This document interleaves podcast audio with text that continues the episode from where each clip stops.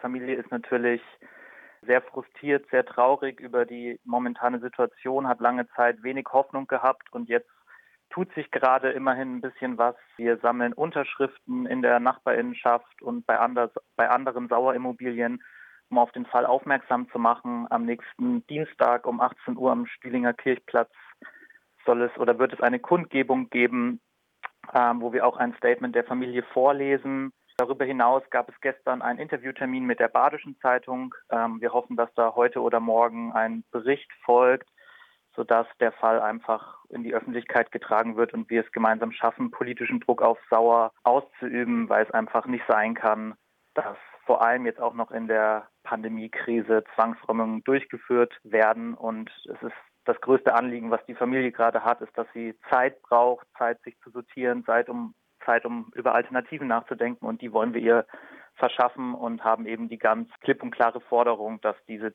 Räumung mal mindestens für ein halbes Jahr verschoben werden muss, weil es einfach nicht sein kann, dass diese Familie jetzt ihre Wohnung verlassen muss. Wie kam es denn überhaupt zu diesem Räumungstitel? Ja, das ist eine sehr chaotische Entwicklung. Was ich vorweg auf jeden Fall sagen muss, die Familie hat sich nicht selbst zu verschulden. Also wie du auch schon gesagt hast, die Familie ist die letzte Mietpartei in dem Haus. Gentrifizierung und Verdrängung hat da schon massiv stattgefunden.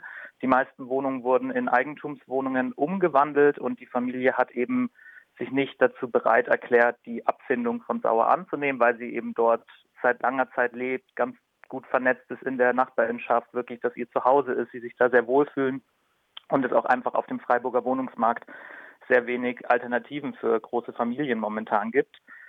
Und letztes Jahr hat die Familie eben einen Antrag auf Weiterbewilligung für Arbeitslosengeld 2 gestellt, weil sie eben unter anderem von staatlicher Unterstützung lebt.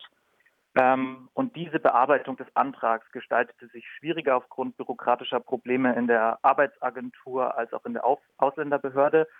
Ähm, also es waren bürokratische Fehler und Langsamkeiten, die dazu geführt haben, dass die Familie für einen kurzen Zeitraum in Mietrückstände geraten ist. Auch da ist jetzt schon zu sagen, alle Mieten sind mittlerweile getilgt, also es ist alles Geld da.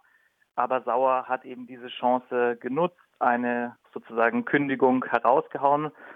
Die Familie hat sich dann aufgrund dieser ganzen Probleme, die sie eh schon hatte, nicht sozusagen, also wusste nicht genau, was sie, wie sie damit tun gehen wollte. Damit wurde auch die Widerspruchsfrist leider verpasst. Allerdings gab es dann auch juristische Versuche dagegen noch was zu tun, ähm, was alles bisher eher aussichtslos war und jetzt ist eben der Versuch, politisch Druck auf, auf Sauer zu machen, weil die Familie einfach sozusagen nichts dafür kann. Es gibt keine Alternativen, gerade die Notfalllisten der Stadt sind voll. Die Wohnungssicherung hat der Familie gesagt, naja, Sie können ja froh sein, dass wir die Oase hier in Freiburg haben, also die städtische Notunterkunft für wohnungslose Menschen. Also ähm, ja, es ist wirklich eine ganz dramatische und miserable Situation gerade für die Familie, die sich nicht selbst verschuldet hat, die ihre Mieten zahlt, die da gerne lebt und Sauer möchte das jetzt einfach nutzen, dieses, diesen Fall, um die Modernisierung abzuschließen, die letzte Mietpartei quasi da aus dem Haus rauszuhaben und sozusagen die Verdrängung dann vollendet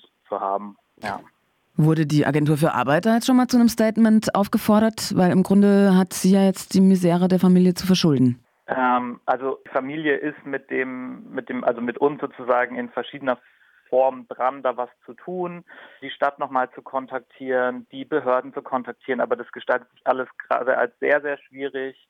Da gab es viele Anlässe und Versuche, die Verantwortung wird sozusagen immer immer weiter rumgeschoben und die Familie betont jetzt schon, obwohl wir noch gar nichts als Initiative bisher erreicht haben, dass sozusagen die Solidarität und die Unterstützung, die die jetzt sozusagen zivilgesellschaftlich da ist, dass die viel, viel hilfreicher ist als alles, was sie irgendwie von den Behörden und von der Stadt gerade zurückbekommen, weil sie da einfach nicht das Gefühl haben, mit ihrem Problem gesehen und anerkannt zu werden und eigentlich nur von Telefon zu Telefon geschoben werden, mehr oder weniger. Wie seid ihr denn dann so zusammengekommen?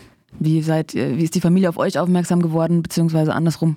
Also über einen persönlichen Kontakt. Wir haben sozusagen als Personen, die mietpolitisch aktiv sind, dann über eine Bekannte der Familie wurden wir sozusagen darauf aufmerksam gemacht. Und daraufhin ähm, hat sich das jetzt eigentlich in ganz, ganz kurzer Zeit so organisiert und sich dieser Unterstützerinnenkreis gebildet, wo auch eine andere Sauermieterin auch noch dabei ist, in dessen oder wo es im Haus auch Probleme gibt. Das war jetzt eigentlich eher so, so der Weg und das, das Traurige ist, dass das wahrscheinlich überhaupt kein Einzelfall ist, diese Familie. Also wahrscheinlich sind sehr oder ganz sicher sind sehr viele Menschen in solchen Situationen und von Verdrängung betroffen, haben dann nicht das Glück oder die Möglichkeiten, Kontakte aufzunehmen, Unterstützung zu bekommen, trauen sich nicht irgendwie, dass, dass das in die Öffentlichkeit geht oder dass sie da irgendwie haben, haben das Gefühl, dass sie nicht im Recht sind, was dagegen zu tun, obwohl sie natürlich im Recht sind, dagegen was zu tun. Ja, und das ist so das Problem, dass irgendwie alle Leute, die von solchen Sachen betroffen sind, das als ihr individuelles Problem wahrnehmen und dadurch irgendwie sich da kollektiv politisch wenig gegen äußert. Und wir haben das jetzt auch schon bei den Unterschriftensammlungen gemerkt, dass, dass Menschen in Sauimmobilien von Problemen erzählen. Das können kleinere Sachen sein wie schlechte Kommunikation, aber auch jetzt eine Frau, die auch von ganz direkt von Verdrängung betroffen ist. Ein sehr ähnlicher Fall. Wir haben sie aufgefordert, dass sie doch gerne zur Kundgebung kommen kann und soll und da vielleicht auch nochmal ein Statement geben kann, wie es bei ihr aussieht. Also es ist kein Einzelfall, es sind strukturellere Probleme, die dahinter liegen, aber uns geht es jetzt erstmal darum, die, die betroffene Familie, diese neunköpfige Familie zu unterstützen und irgendwie so viel politischen Druck auszuüben, dass das sauer handeln muss. Da würde ich dich dann auch nochmal auffordern, die anstehenden Aktionstermine für die Kalenderwoche 12, die nächste Woche anzusagen. Und das ist hier eben auch nochmal ein Aufruf an alle, die von Gentrifizierung, von nicht möglichen Mietzahlungen, warum auch immer, von Zwangsräumungen betroffen sind, sich zu organisieren und äh, genau, bitte nochmal die Termine und vielleicht auch nochmal einen Kontakt zu euch, eine ja. Kontaktmöglichkeit. Genau, also die Protestkundgebung findet jetzt kommenden Dienstag um 18 Uhr am Stühlinger Kirchplatz statt. Jetzt auch nochmal, falls SauermieterInnen mithören, die auch Probleme haben, ganz explizit der Wunsch und die Aufforderung kommt auf jeden Fall. Es wird ein offenes Mikrofon geben. Es wird auch einen Ort geben, wo sich SauermieterInnen vernetzen können. Also genau, soll so sozusagen eine Protestkundgebung sein, aber auch die Möglichkeit, sich, sich auszutauschen, natürlich mit dem Fokus aber auf der, der Familie und der aktuellen Situation. Dann wird es, da gibt es leider noch keinen fixen Termin, weil das gerade einfach alles sehr spontan und kurzfristig abläuft, wollen wir entweder am Ende der kommenden Woche, aber vermutlich eher dann in der Woche drauf eine Unterschriftenübergabe bei Sauer vor Ort machen, also wirklich zum Büro selbst gehen, die Unterschriften da übergeben, hoffentlich auch mit Presse, um da nochmal ein ganz ganz klares Zeichen zu setzen. Da werden wir probieren, über alle möglichen Kanäle ähm, genau darauf aufmerksam zu machen, wann das dann stattfindet. Genau, das wären jetzt mal die, die beiden konkreten Sachen. Und für Leute, die Probleme mit ihrer Mietsituation haben, von Räumungen bedroht sind, gibt es verschiedene Anlaufstellen. Das Freiburger Mietenbündnis ähm, wäre auf jeden Fall eine Adresse, aber auch das Recht auf Stadtnetzwerk sind auch die verschiedenen Gruppen sind untereinander im Kontakt. Da wird sich auch ausgetauscht. Also das sind jetzt mal die beiden wichtigsten Adressen. Findet man auch alles online, an die man sich wenden kann, weil unser Unterstützerinnenkreis jetzt sich gerade wirklich vor allem um diese Familie herum gebildet hat.